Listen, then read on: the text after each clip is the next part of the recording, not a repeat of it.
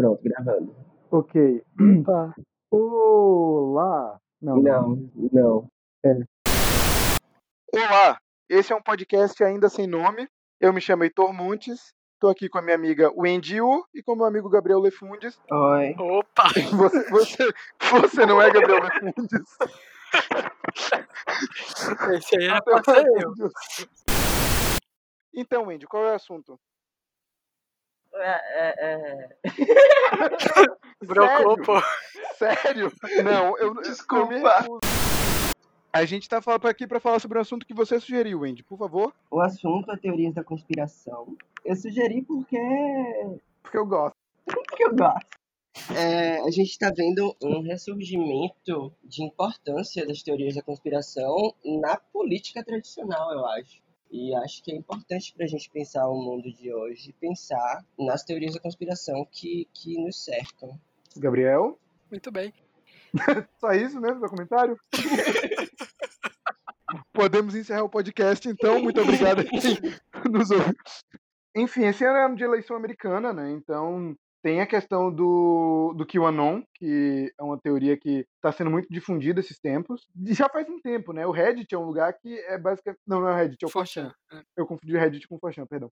O Forchan é um lugar de onde essas coisas sa- saem muito, né? A teoria que o Anon, né, é um cara que diz que é um, um interno da inteligência americana, né, que diz que o Trump tá numa cruzada contra pedófilos e Satanistas. satanistas, é. Sendo que ele era amigo do, do finado, que eu esqueci o nome, Jeff Epstein. Epstein, Jeff Epstein. que por curiosidade não foi assassinado. Nunca se sabe. E o que o Anon acha é que o, o Trump se aproximou do Epstein para pegar ele. no- Desmascará-lo, né? É, pra pegar ele no flagra. É, pô, deu certão. Pô. É, Pô, né? Um mártir da, da, da juventude americana. uma, uma coisa que eu acho interessante é que tem, assim, se você olha de cima, tem tantas teorias da conspiração que parecem, entre aspas, mais reais e políticas e meio um filme do Jason Bourne ou coisa assim, tipo QAnon e coisas parecidas. E tem as teorias de conspiração, tipo, sei lá, Pé Grande e Área 51 Sim, e aquela que a Idade Média nunca existiu, tá ligado?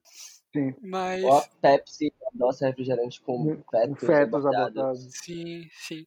Só que eu acho que eu tava pensando, e eu acho que na verdade as duas são a mesma coisa, só que a gente só eventualmente normaliza essas mais absurdas pra uma coisa aceitável, tipo a Terra plana, que uns cinco anos Uhum. atrás eu dei risada no Facebook achando que era um meme, e, e não é. Sim. Sim, é muito, é muito interessante como hoje em dia essas coisas meio outsider é, estão fazendo parte do, do, do, do discurso político mainstream, tipo... Sim. Isso que eu acho interessante. Tipo, terraplanistas... Terraplanistas estão no governo. É isso. O discurso político foi muito é, extremi- extremizado, essa palavra existe? Deve existir. não sei se existe. Mas houve uma deslegitimação da política tradicional que levou à entrada dessas porra toda, sabe? Então, eu tenho certeza que vão existir várias teorias assim no Brasil, como já existiram, né? O, o plano Cohen é, foi um- uma grande teoria da conspiração aqui, Sim, que foi uma invenção do governo Vargas para dar o golpe para criar o Estado Novo, que foi uma ditadura. Ah, você não precisa ir tão longe. Teve a facada do Bolsonaro. Agora, outro e a dia. mamadeira de piroca. Você tá falando que a, mama... que, que eu falo, que a mamada foi falsa. Não. Que a, faca... a facada foi falsa. longe de mim fazer esse tipo de acusação. É, aí tem um paralelo interessante entre teoria da conspiração e fake news, né? Que Uhum. teoria da conspiração é só uma fake news que espalhou e já é tarde demais. Sim. Eu acho que, tipo, a teoria da conspiração, ela vai além da fake news, porque ela tenta explicar tudo isso que tá aí, sacou? Ela tenta dar uma narrativa coerente, digamos assim, para acontecimentos diversos. Essa é uma palavra boa, porque uma, uma coisa que eu, de um TEDx que eu vi um tempo atrás e eu fui reassistir quando você falou do, do tema, é de uma mulher que fez, após graduação, mestrado, doutorado dela, etc., em narrativa de teoria da conspiração. E que o que ela percebeu é que, geralmente, as narrativas que elas vendem para os leitores e para os seguidores em potenciais é basicamente uma jornada do herói, onde Uhum. ele é o herói e Sim. você consegue sempre identificar os arquétipos do herói, do mentor e da sombra, do mal oculto. Isso é muito interessante, porque eu acho que um fator essencial da teoria da conspiração é, ao mesmo tempo, uma coisa que a gente adora narrativamente. Sim. Que é tipo, existe um mistério, existe uma coisa oculta que os, que, que os outros não sabem, mas que você sabe. É isso, tem isso, né? Que o, a teoria da conspiração apela para três coisas do, do nossa psique. Um, nos faz nos sentir especiais, porque a gente sabe de uma coisa que as outras pessoas não. Uhum. Dois, dá um senso de organização ao mundo. As coisas não, não acontecem randomicamente, né? não acontecem aleatoriamente, acontecem porque tem algo por trás. Que eu vi um paralelo muito interessante com o criacionismo. E o terceiro é isso, é essa questão da narrativa. Deixa um, o, o mundo um pouco mais divertido porque existe uma narrativa, sabe, por trás das coisas. Quase que fantástica, né? É isso, sabe? Porque, sabe, as coisas têm que ser engraçadas, sabe? Não é? Um cara não vai atirar num, num presidente, não vai atirar, matar o Kennedy porque deu na telha. Tem um programa do John Oliver que ele fala que muito é em relação a, não ao ato em si, mas a consequência do ato, porque teve um atentado contra o Kennedy teve o atentado contra o Reagan. O Kennedy morreu, o Reagan não. E muitas teorias da conspiração foram feitas em relação ao atentado do Kennedy, mas nenhuma sobre o atentado do Reagan, porque a consequência do ato uh, não gera na, no nosso psique, no nosso cérebro, uma vontade de explicar esse, esse fato de uma forma fantástica. Sim. É, inclusive, o assassinato de Kennedy é, vira sujeito de várias histórias aí, né? Em papel de, de plano de fundo, histórias de viagem no tempo, etc. Tem um monte que acaba envolvendo isso Uhum. como se fosse parte de, de alguma coisa maior. E eu acho muito interessante o que você falou de divertido, porque eu acho que tem uma coisa que a gente não pensa muito, mas que pra mim é essencial quando a gente tá pensando em teorias da conspiração, que é um valor realmente estético de entretenimento, sabe? É interessante, mesmo que não seja real, é interessante. É isso, é tipo o Kubrick botando pistas em O Iluminado que ele dirigiu o Pouso na Lua. Sim. Isso é divertido demais, sabe? Porque o menininho tá com um suéter do Apolo e ele levanta e caminha o, o espaço lá, enfim. É uma coisa maravilhosa. Mas eu acho que esse é justamente um dos pontos mais perigosos que acaba fazendo com que pessoas, é, vamos dizer, que não são extremistas ou seguidores de teoria da conspiração, acabem caindo em pequenas migalhas narrativas relacionadas a isso. Por exemplo, é, eu estava falando num, num, grupo do Zap é, sobre essa questão do. Não sei qual foi, mas a, a, última maluquice que o Kanye West fez, que eu não lembro qual. Não foi de que ele não ia tomar a vacina da Covid porque ia ter um chip feito pelo Bill Gates que impedia a gente de entrar é, no exatamente, exatamente, exatamente. Que não é uma coisa, uma narrativa nova, né? Ele esse, ah, se apropriou okay. dessa. Aí as pessoas estavam discutindo sobre ele realmente ser meio maluco mesmo. E aí chega uma pessoa que eu sei que não é terraplanista ou conspiracionista, mas fala que não, na verdade, pela relação dele com o Trump, isso aí é um grande jogo por causa do Bill Gates e da China e não sei o que. É, toda uma questão econômica de mercado que a gente não tem noção do escopo e tem muito mais coisa envolvida. E eu entendo, é, é natural você pensar assim em certas coisas, porque realmente acontece. É. Mas tem casos que a pessoa é só meio maluca mesmo. Se você for parar pra ver a história do Kanye, Pô, o cara só chegou num ponto que ninguém tinha coragem de dizer para ele procurar ajuda, e quando tiveram, ele não acreditava mais nessas pessoas. É isso, vocês viram o último sapato que ele lançou, por exemplo? Aquilo é um grito de socorro. tipo, é o Crocs se tivesse tomado bomba, tá ligado? É o tipo, o Charizard do Crocs. e sempre envolve um inimigo em comum, né? É, é, agora é sempre a China. Sim. Até minha mãe, que é chinesa, tava falando, tipo, ah, eu não duvido de nada do governo da China. Isso é uma coisa interessante que tem tanta conspiração de verdade, sabe? Desde MK Ultra até as coisas que o Snowden revelou, o grande acordo nacional para tirar a Dilma, os golpes de Estado fomentados pela CIA. Todo o governo do Putin. A rede de pedofilia do Epstein, que era real, sabe? O cara tinha uma ilha, tipo, frequentada por Clintons da vida. Sim, tem tanta conspiração de verdade que não é de se admirar que a gente acabe extrapolando e pensando em outras conspirações que a gente não tem evidências para, porque, tipo, é realmente difícil confiar nos bilionários, no governo, na indústria farmacêutica, na Monsanto, no Banco Mundial. E agora um recado do nosso patrocinador. Não, mas se quiser, deve ser um dinheiro bom, na verdade. Eu não sei lá, não descarto. Alô, Monsanto! Isso, isso é justamente o perigo, porque esse sentimento de não poder confiar nessas, nessas instituições que você mencionou é justamente o maior aliado delas quando alguém muito provavelmente, no mínimo relacionado ou apoiador do Trump, cria o QAnon Sim. como uma teoria de conspiração que favorece ele, colocando Sim, sim. a pessoa na maior posição de poder institucional do mundo como um outsider.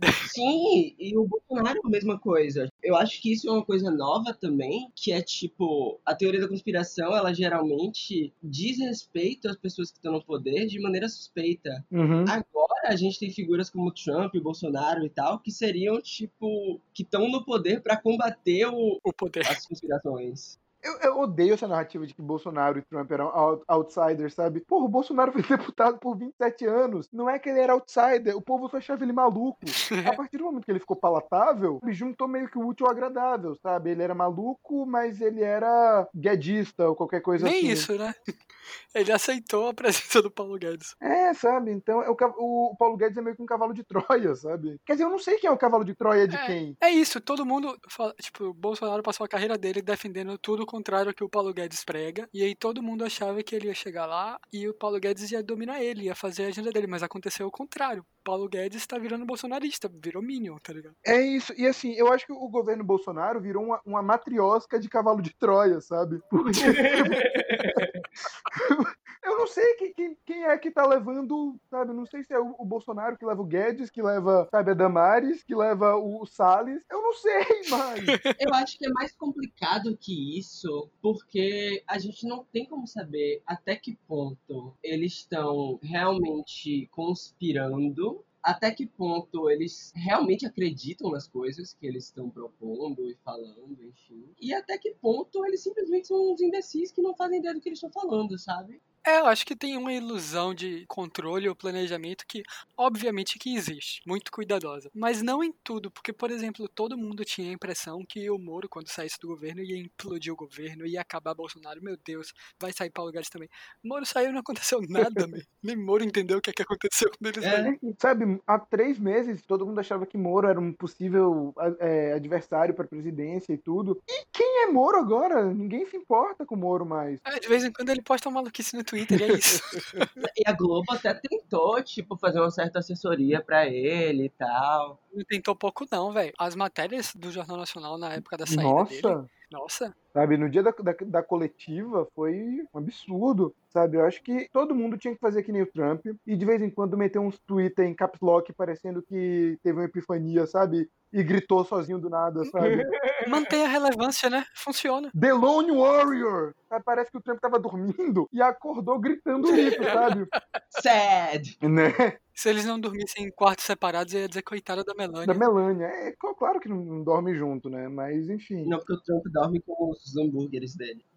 É, dorme com, com o Jared. Ew! Nossa, que visão terrível. Não, só falei que dorme, gente. Tá vendo? Isso é uma, uma teoria de conspiração que a gente pode criar aqui agora. Vamos criar uma teoria da conspiração agora. Não, e isso é muito legal também, que eu acho que é uma diferença de hoje para o que a gente está acostumado de, de teoria da conspiração, que é tipo, antigamente as teorias da conspiração se davam ao trabalho de parecer cientificamente plausíveis. Hoje em dia, qualquer um pode dizer, tipo, qualquer afirmação e tem o potencial de se tornar uma teoria da conspiração sem nenhum fundamento, mesmo que inventado. Ah, mas aí é, é, um, é um fenômeno meio contraintuitivo da era da informação e redes sociais e WhatsApp. Porque, tipo, você tem informação sobre tudo o tempo todo. Você não devia cair nesse tipo de coisa. Mas você também não tem um filtro para as coisas que você acredita. Então você acredita no que seu tio do Zap manda. Uhum. E aí você acredita que a Terra é plana. O problema é que a gente, nosso mecanismo é de achar que são reais as coisas que a gente acredita. Se a gente vir uma notícia falando mal de quem a gente não gosta, a gente vai ter uma tendência maior a acreditar porque vai confirmar a nossa ideia de mundo. É o que chamam de viés de confirmação.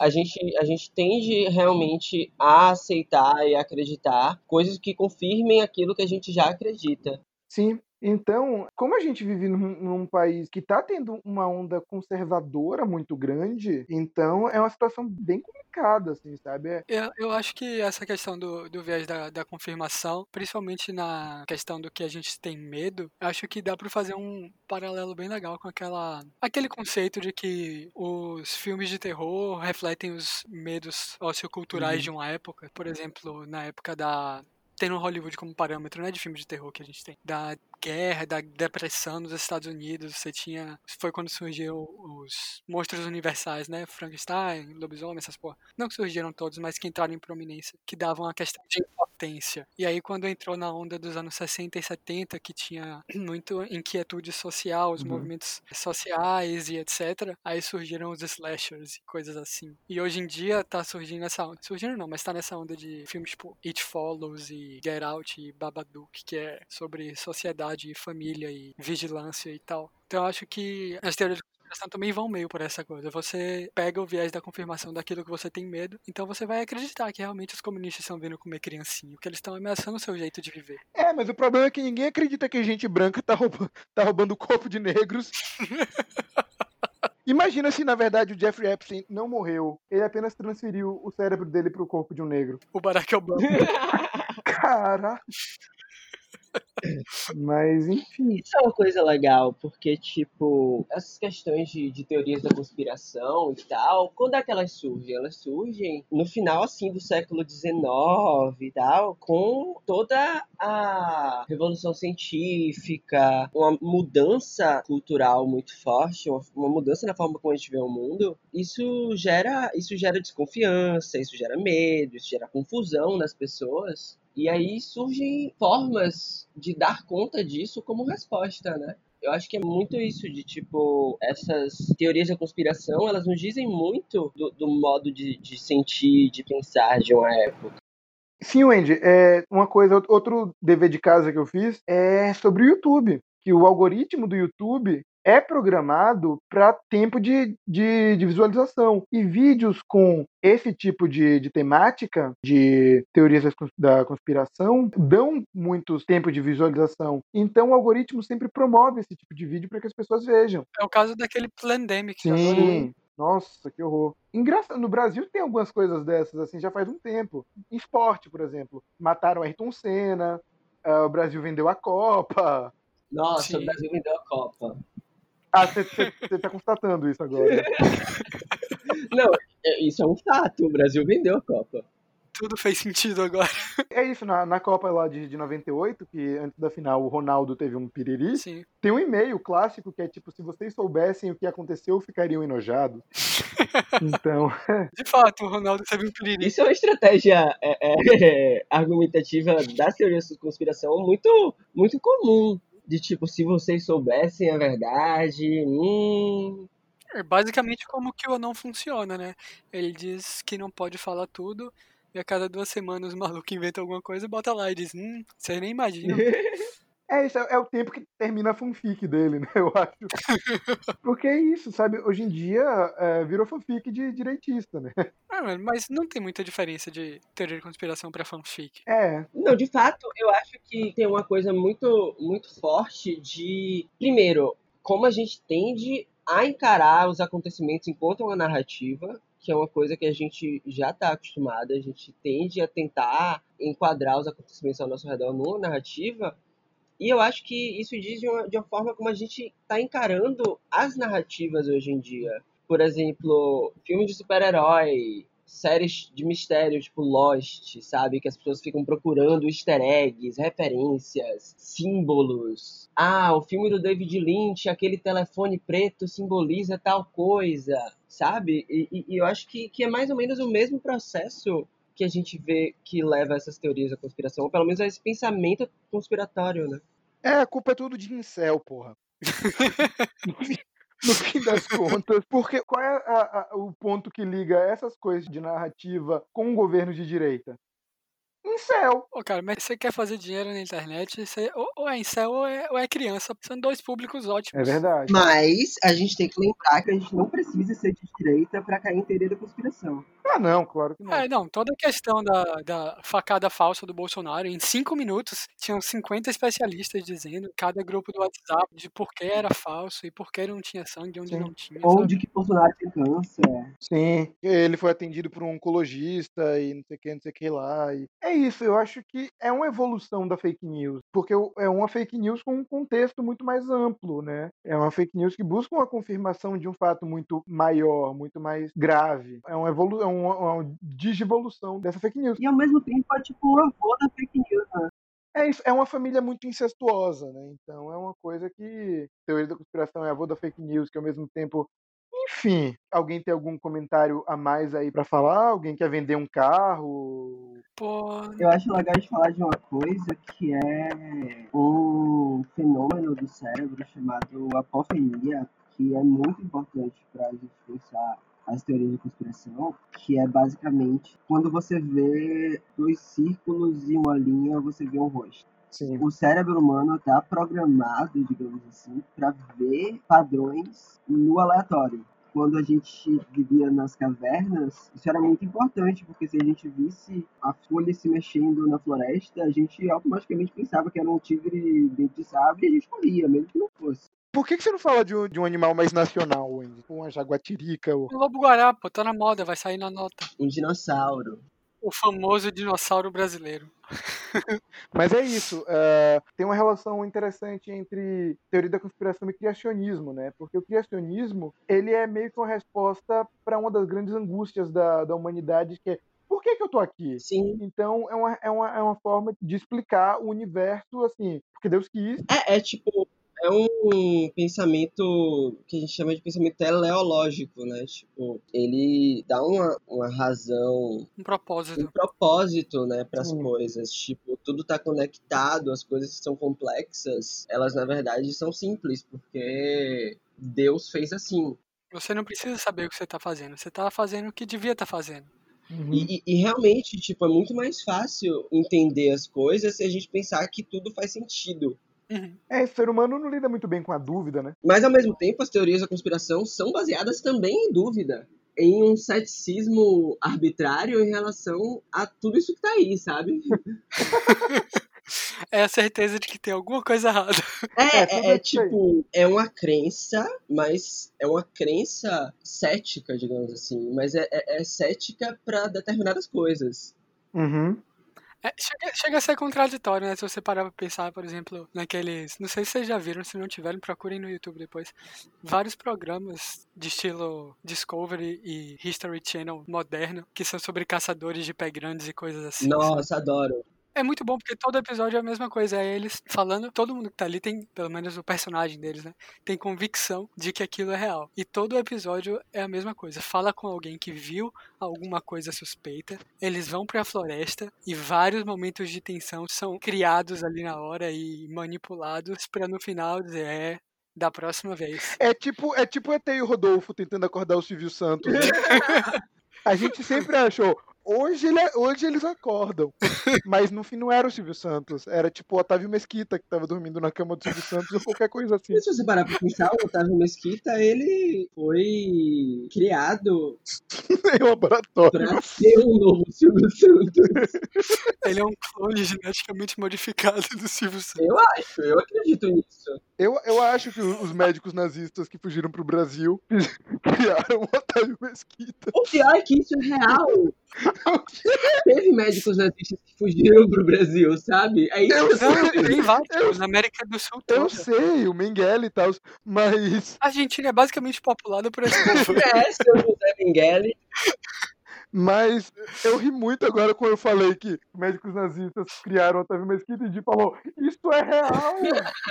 Eu, eu falei, é o quê? Vai ser o nome do episódio, vai estar lá na- no, no episódio 1. Médicos nazistas criaram o Otávio Mesquita e isso vai se tornar uma teoria da conspiração porque o nosso programa é super meta. É, é, voltando ao assunto, que não era o Otávio Mesquita, Ah, Esse é o segundo episódio. não, não percam. episódio que vem a gente vai falar tudo sobre o Otávio Mesquita. Desvendamos o Otávio Mesquita. É, tem uma coisa que é tipo realmente de duvidar tudo que vem do outro lado, digamos assim, deles, né? Eles estão olhando, eles estão ouvindo tudo. E acreditar piamente de tudo que tá do seu lado. Vira uma questão identitária, sabe? De que, tipo, pertencer a esse grupo. É, o problema é que isso automaticamente você começa a descreditar tudo que tá do outro lado. Uhum. Por mais óbvio que seja. Vulgo a pandemia que a gente tá vivendo agora. E, tipo, muitas vezes a teoria da conspiração faz mais sentido do que a realidade. É isso, porque eu acho que isso quase, não vou dizer que sempre faz mais sentido, mas uma das funções da teoria da conspiração é fazer mais sentido, né? É dar um sentido a uma aleatoriedade, sabe? Sim. É, não necessariamente que faz mais sentido, Sim. mas que faz algum. Porque coisa que você só não sabe nada sobre. A gente sabe. A gente não sabe nada, man. Eu não sei justificar 90% das minhas crenças.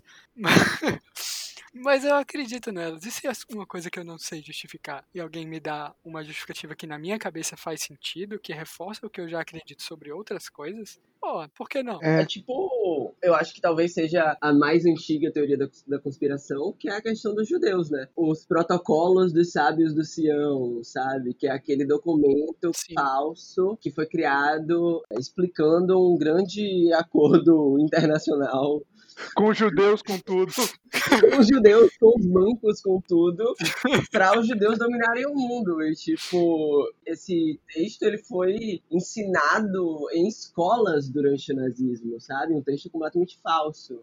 Eu, eu adoro a expressão dominar o mundo. Parece que, sabe, tinha um rabino esfregando as mãos falando. Tipo, Ué, mas é exatamente isso que aconteceu. Mas... E aí, disso pra, tipo, Jorge Soros e o Fórum de São Paulo, é um pulo. É. E a Ursal. A Ursal, é isso. No grupo da família, uma tia minha mandou um vídeo sobre, sobre a Ursal e perguntou: Heitor, você não acha que isso é verdade, não? Porque, porque eu era o, pro- o progressista da família. Então, ah, eu tive que explicar pra ela. A Ursal, a Ursal foi. obri- Obrigado, Cabo da Ciolo, aí, por, por essa popularização dessa linda teoria. Foi, surgiu do nada, eu gostei muito, gostei.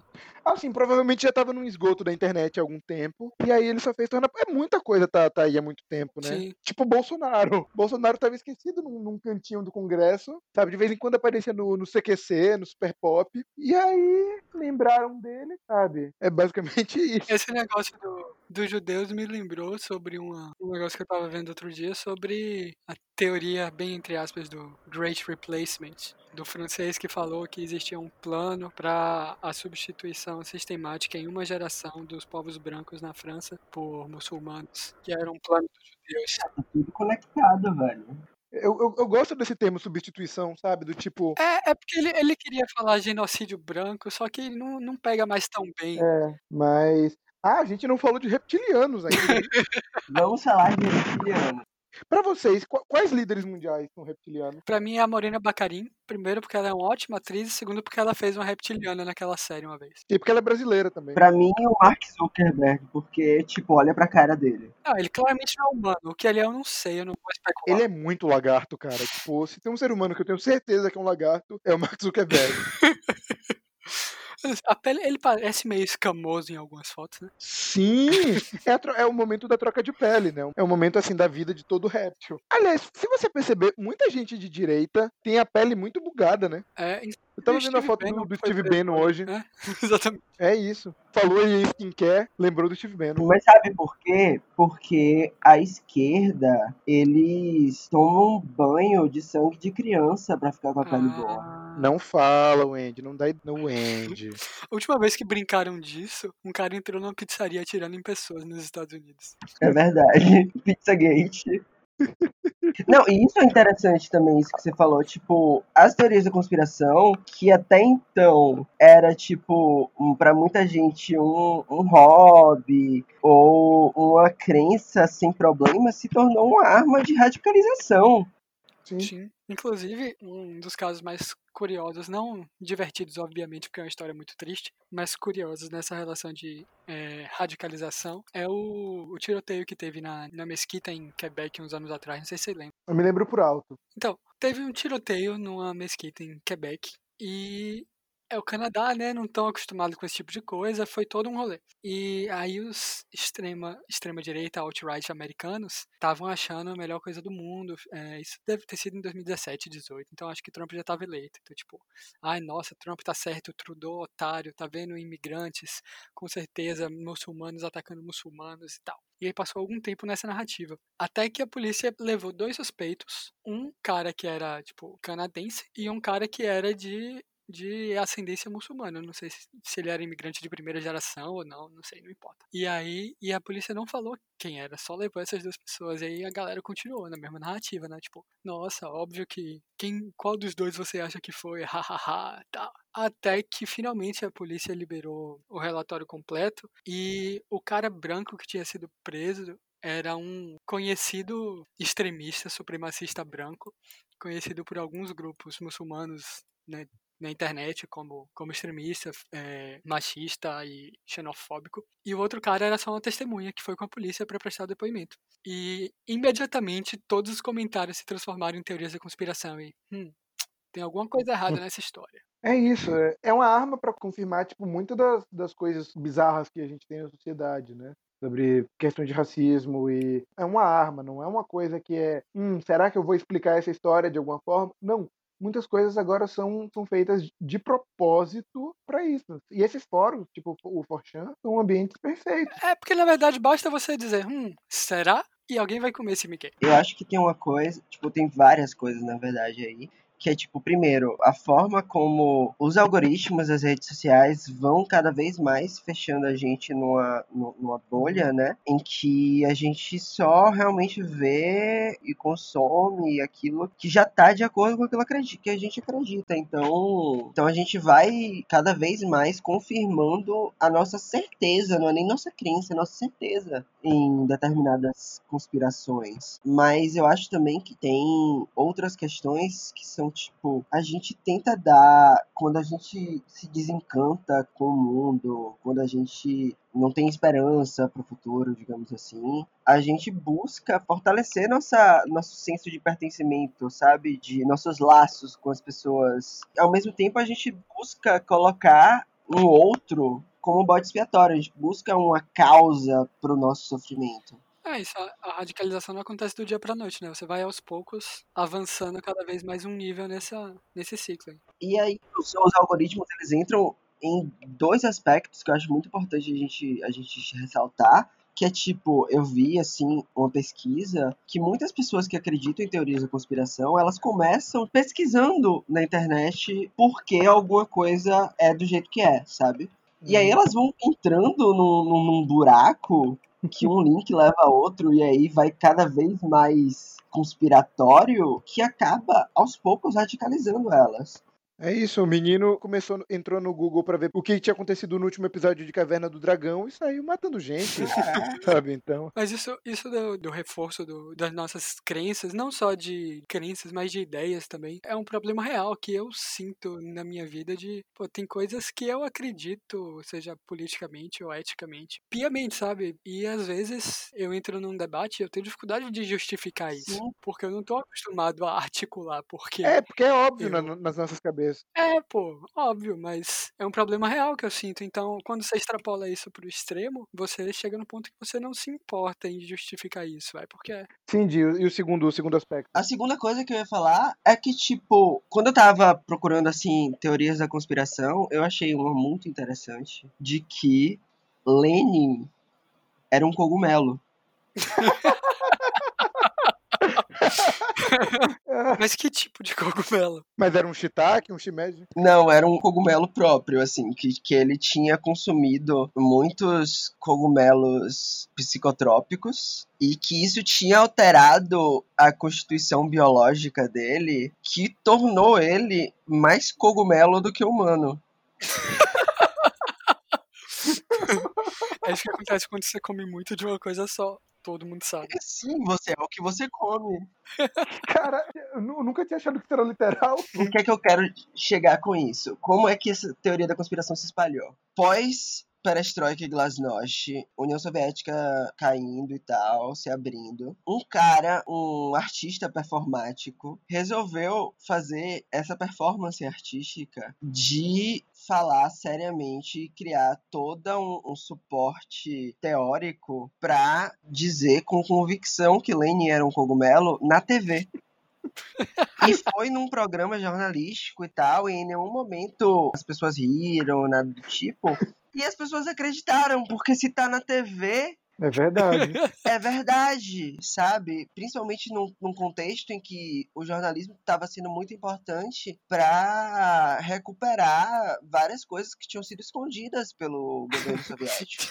Meu Deus. É, é- é exatamente a mesma coisa que aconteceu com aquela emissão de Guerra dos Mundos como radionovela nos Estados Unidos. Exatamente. Que as pessoas acreditaram que tava tendo uma invasão alienígena. E chegou num ponto de, tipo, velhinhos irem no, no, no diretório do Partido Comunista para demandar saber a verdade, se Lenin era mesmo um cogumelo. Onde eu quero chegar com isso? Que hoje a gente tem não só uma desconfiança motivada na mídia tradicional, a gente tem motivo para desconfiar da mídia tradicional. É só, é só ver os, a forma como a Globo construiu a, a- a narrativa da Lava Jato, por exemplo. Dá todo o respaldo pra gente falar hashtag Globo lixo, sabe? O povo não é bobo, abaixa a Rede Globo. Perfeitamente. Mas, ao mesmo tempo, a gente tem bots que tornam muito fácil criar a ideia falsa de que muita gente concorda com a coisa. E se muita gente concorda com a coisa, é porque deve ter alguma coisa certa ali, né? Deve ter alguma verdade ali. Então, tipo, é muito fácil você fazer pessoas acreditarem numa narrativa falsa por meio dos bots. Muito mais fácil do que seria em 90 e poucos na União Soviética. E mesmo assim as pessoas acreditaram que, que Lenin era um cogumelo. Eu, sinceramente, fiquei na dúvida. E é isso, isso.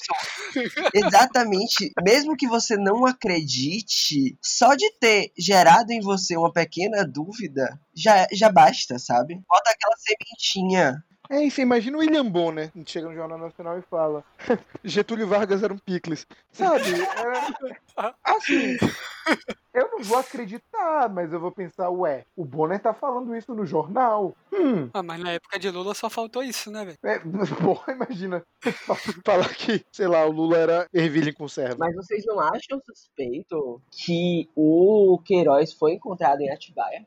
Ah, acho que. Velho, eu achei incrível. Cimentou pra sempre Atibaia no consciente coletivo do Brasil como um lugar de corrupção. Eu, eu gostei muito que falaram que parecia tipo série querendo economizar a verba, sabe? Então, coloca tudo no mesmo cenário. cenário. É. E acho que o Brasil é basicamente isso agora. É, eu acho que pra terminar, acho que a gente podia falar quais são as teorias da conspiração favoritas de vocês. Cara, a minha... Chupa cu.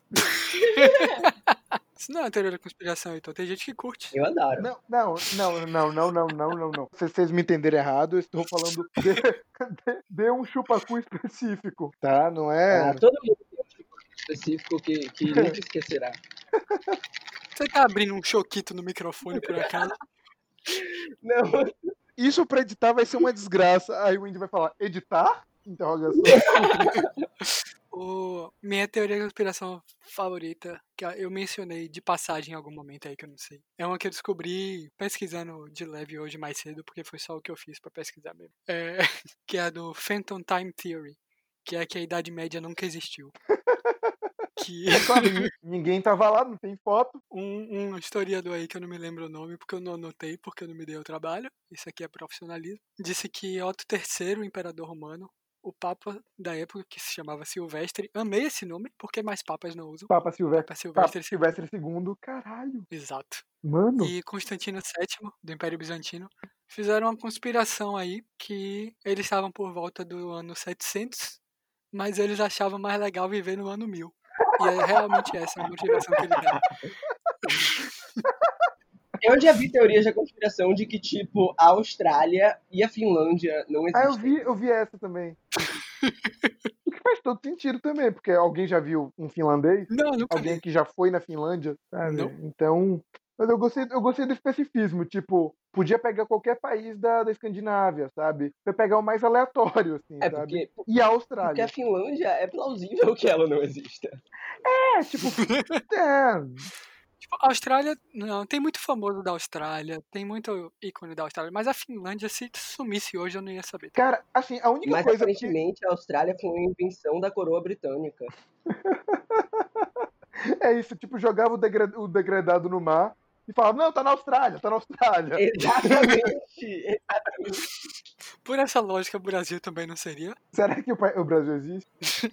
Mas sim, a única coisa que eu, eu me importo com a Finlândia é porque eu assisto muita Fórmula 1 e eu acho que é a única coisa que tem lá. Porque o país deve ter uns 15 habitantes e uns 10 são pilotos de Fórmula 1. Olha, sinceramente, eu também tenho minhas dúvidas se Fórmula 1 existe. Não é uma invenção sua que você inventa pra dizer que tem que acordar cedo às vezes. É, é porque na verdade, na verdade eu tô fazendo tai chi. Só que eu tenho vergonha. Tenho vergonha de dizer isso, eu digo que existe um. Você é aquele cara que sempre tem algum cara em algum lugar da praia fazendo tai chi de sunga sozinho às seis da manhã. Sim, sim, sim. Então, qual é, a sua, qual é a sua teoria da conspiração favorita? Eu já falei, o chupacu de Goianinha. Mas aí. Não, mentira, o ET Bilu. É, o ET, Bi- o ET Bilu realmente. O ET Bilu conta como teoria Não. da conspiração? Eu não sei, não tipo. sei, verdade. Acho que, acho que o ET de Varginha conta mais do que o ET Bilu. ET Bilu me lembra quando, tipo, no programa do Gilberto Barros, eles falavam muito sério sobre discos que, quando você colocava pra tocar ao contrário, tinha mensagens satânicas. Sim, É verdade. A gente não mencionou alguns dos mais icônicos aqui do Brasil, tipo a Xuxa. O disco ao contrário da Xuxa, é O verdade. fofão com a faca. Sim, A faca sim. no fofão. Faca no fofão parece uma incitação à violência, mas não é não. Imagina se mudasse o slogan do Bop. Aqui é Bop, é faca no fofão. Caralho, ia ser incrível. Mas sim, a minha teoria da conspiração favorita é basicamente toda a bibliografia do Dan Brown. Eu tenho um tio que realmente acredita nas conspirações que tem no, no Código da Vinci, porque é, é baseado em teorias da conspiração que já existiam antes. Sim. Sim. E eu tenho um tio que ele realmente acredita. E com isso a gente vai encerrando o Falta programa. uma coisa pra gente discutir. Isso vai ficar horrível pra editar, Wendy. Eu acho que falta uma coisa pra gente discutir. Tá, fala, fala. Como é que a gente combate e, tipo, refuta uma teoria da conspiração? Porque eu não faço ideia. Ah, é um bom ponto. A gente refuta uma teoria da conspiração com outra. Todo mundo sabe. Cara, na, na verdade, acho que refutar uma teoria da conspiração é uma tarefa meio impossível. Você tem que encarar qualquer discussão desse tipo como um, um debate ideológico qualquer, assim. Não necessariamente seu, seu objetivo é convencer a outra pessoa. Porque você provavelmente não, não, vai. mas É isso, as pessoas não aceitam fato. Inclusive, tem pesquisas que mostram que, pelo contrário, quando você mostra fatos para uma pessoa que desacreditam a, a coisa que ela acredita, ela passa a acreditar com ainda mais veemência naquela coisa. Sim, sim. Então, assim, no espectro do debate político e coisas mais racionais, onde os dois lados conseguem concordar num, num ponto de partida, aí você tem toda a história de não ter um debate muito baseado em confronto, em refutar e lacrar, mas em seguir, mostrar que você entende o raciocínio lógico da outra parte e tentar desconstruir ele em conjunto. Mas quando a gente está falando do chupacu de Goianinha, É, acho fica um pouco mais difícil. você não debate pra outra parte, você debate pra plateia. Então você não quer convencer outra pessoa que ela tá errada. Você quer mostrar pros outros que o que ela tá falando não faz sentido. Então, tipo, o objetivo não é fazer com que a pessoa que já acredita pare de acreditar, mas que pessoas que ainda não acreditam não passem a acreditar, é isso? Na minha visão, é o, é o jeito mais produtivo de, de combater esse tipo de Faz coisa. sentido, faz sentido. Pra você converter um cara que acredita em, é muito mais difícil do que É isso. mostrar pra outras 10 pessoas como ele é besta. É meio que confinar na espiral do silêncio, O que eu né? acho importante é a gente não ficar com uma postura boçal, sabe? De tipo, haha, que ridículo, sabe? Sim. É, Eu acho que, que quando a gente se põe nessa postura de superioridade, porque obviamente a gente é superior a quem acredita em teorias da conspiração, esses ignorantes, blá blá blá, eu acho que aí a gente realmente não, não chega em lugar nenhum.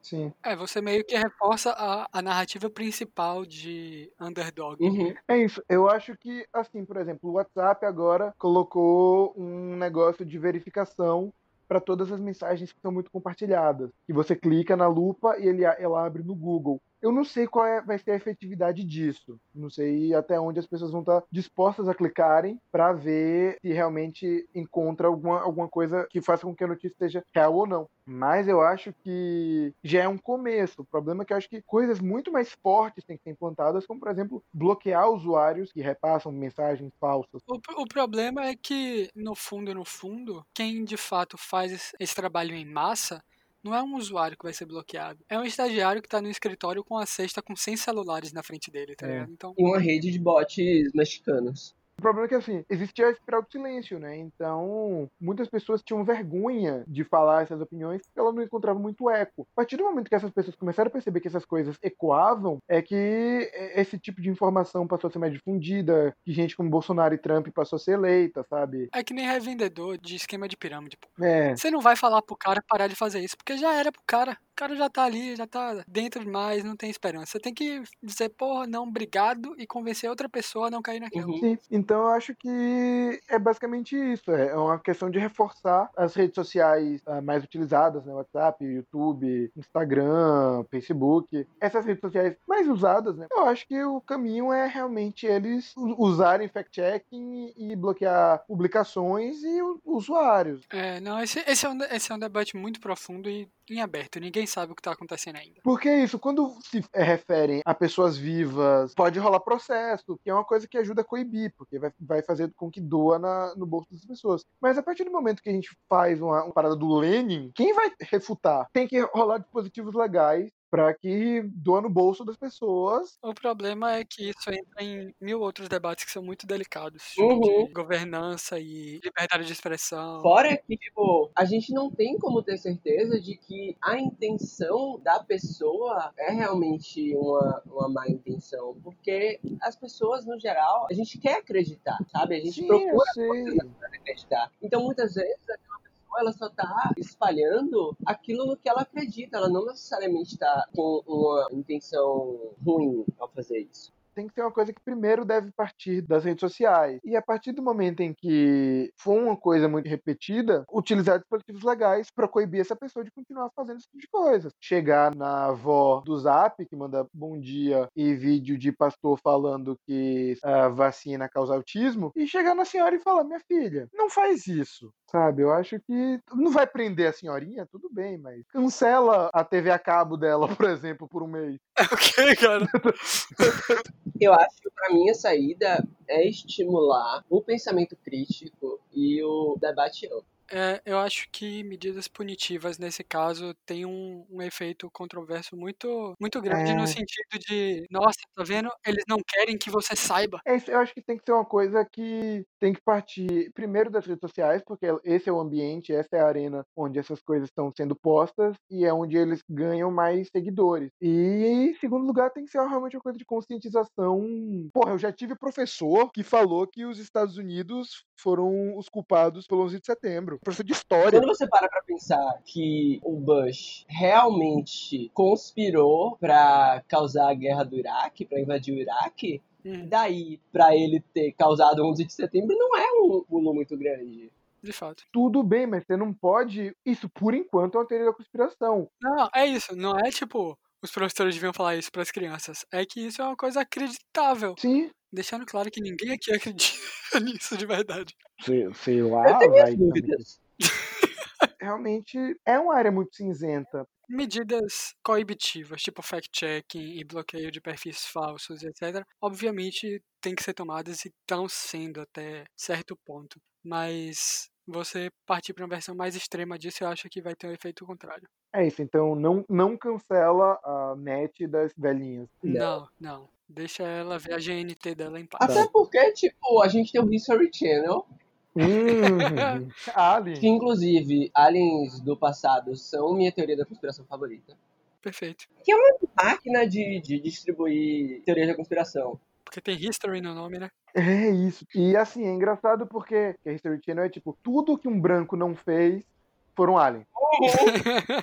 Tá, pirâmides, alien. As paradas lá de, de Machu Picchu, aliens. As pirâmides de Yucatán, aliens. Não é na Europa, aliens. Uhum. falam muito de aliens sobre é, Stonehenge. Uhum. Sim. Então, existiam aliens na Europa também. Existiram aliens em toda a história. Inclusive, isso é uma coisa, tipo, a gente tem que falar do grande esforço que é feito pelos nossos camaradas pleiadianos.